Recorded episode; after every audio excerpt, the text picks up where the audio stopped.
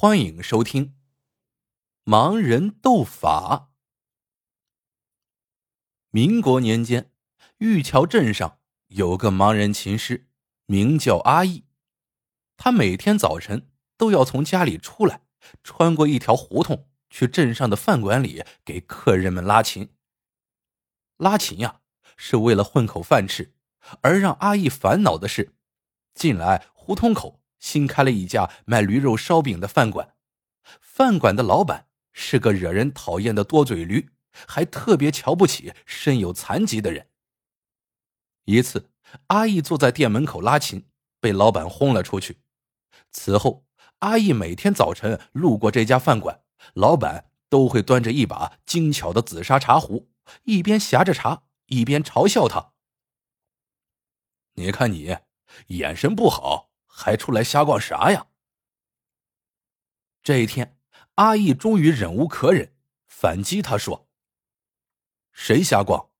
我出门是有正事的，我眼睛是看不见，可未必就比你差。”老板笑道：“哦，那你看看我多大岁数？如果说对了，我白送你一份驴肉烧饼吃。”阿义镇静的说：“你五十多岁，是个大胖子。”阿义是个琴师，听力特别灵敏，他从老板的嗓音判断出年纪的，因为人的声带会随着年龄增长而变老。他还能从老板迈步的沉重足音听出是个大胖子。老板大吃一惊，觉得眼前这瞎子有点神呢。莫非他不是全瞎？可他明明戴着墨镜，手里还拿着一根马杆呢。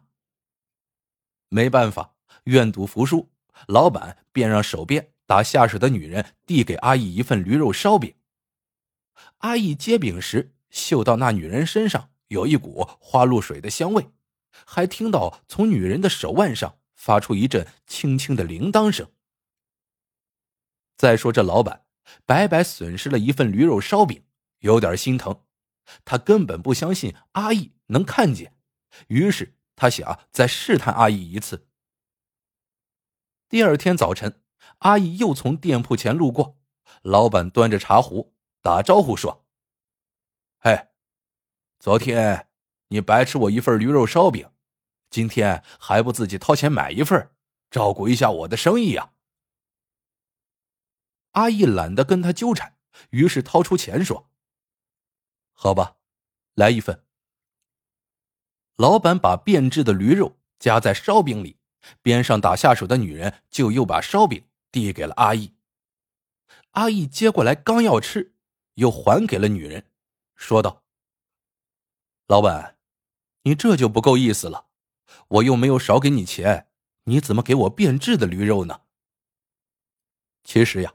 老板的这点小阴谋瞒不过阿义，他用手一摸，那驴肉发粘，就知道过期变质了。老板一惊：“行啊，阿姨，看来啥也瞒不过你的一双法眼呐。”他吩咐女人说：“去，给阿姨换好的来。”那女人的香水味伴着一阵铃铛声飘进了屋里。这样一来，老板越发怀疑阿义不是真瞎了。这一天，阿义外出回来，路过烧饼摊，听到了一阵哭声。听哭声是店里当学徒的小伙计在哭。阿义不禁停住了脚步，询问小伙计出了什么事小伙计哭着说：“老板最爱收藏紫砂茶壶，自己不小心打碎了一只。”被老板打了好几次不说，还要扣他两年的工钱。阿义听得直摇头，他安慰小伙计：“别哭了，我虽然看不见，可就是爱打抱不平。你们老板不是喜欢茶壶吗？这回我非让他自己打碎自己的宝贝不可。”过了几天，阿义又从店门口路过。那胖老板又冷嘲热讽的说：“阿姨呀，你今天又要摸到哪去啊？阿义笑了笑，说道：“今天照顾你的生意，喝杯茶再走。”说着进屋，在餐桌边坐下。老板无奈，只好端上茶来，对阿义说：“既然你眼神不错，你看看我日子过得怎么样？”阿义一笑说：“你以前是个穷人，一直娶不上媳妇儿。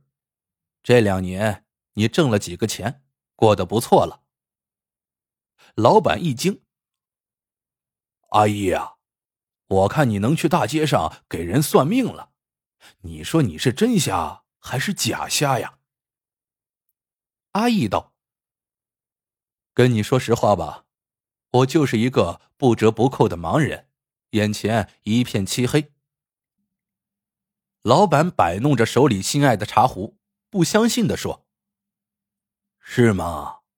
那我以前考你的，你是怎么知道的呢？”嗨，主要是靠听觉和嗅觉，还有机灵劲儿。嗅觉？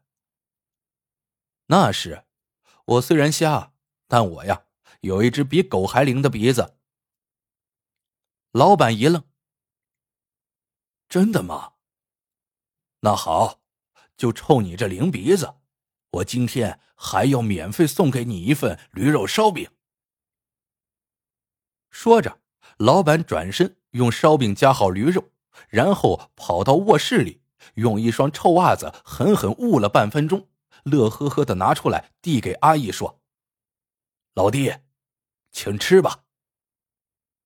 阿义一嗅那烧饼，就知道胖老板又在试探他，他立刻装出一副伤感的表情，然后摇摇头，站起身说：“吃不下去。”就走出了店铺。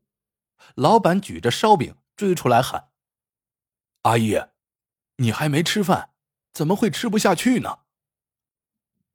阿义停下脚步，问道。老板，你店里帮你打下手的那个女人是不是你相好的？她三十多岁，长得还挺漂亮。老板奇怪的问：“你怎么知道？”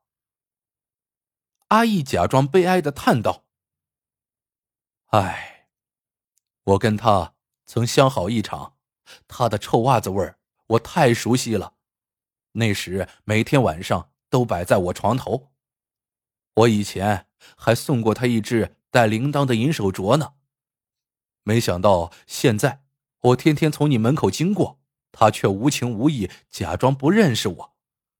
以后我再也不进你的店了。老板惊得目瞪口呆。阿义说完，转身就走了。老板和那女人的关系，阿义呀是听小伙计说的，而带铃铛的手镯。是镇上唯一一家首饰店的特色产品，阿义早就听出那女人带着这样的一只手镯。刚才他嗅到烧饼上有臭袜子味和香水味就断定老板呀肯定是把烧饼捂在那女人的臭袜子里熏过，然后让她吃，看她是不是真有那么灵的嗅觉。他索性将计就计，编了一段自己和那女人的往事。阿义刚走不远，就听背后“啪”的一声巨响，然后屋里响起了争吵声。阿义忍不住笑了，他知道那是老板气得摔碎了手里的紫砂茶壶。好了，这个故事到这里就结束了。喜欢的朋友们记得点赞、评论、收藏，感谢您的收听，我们。下个故事见。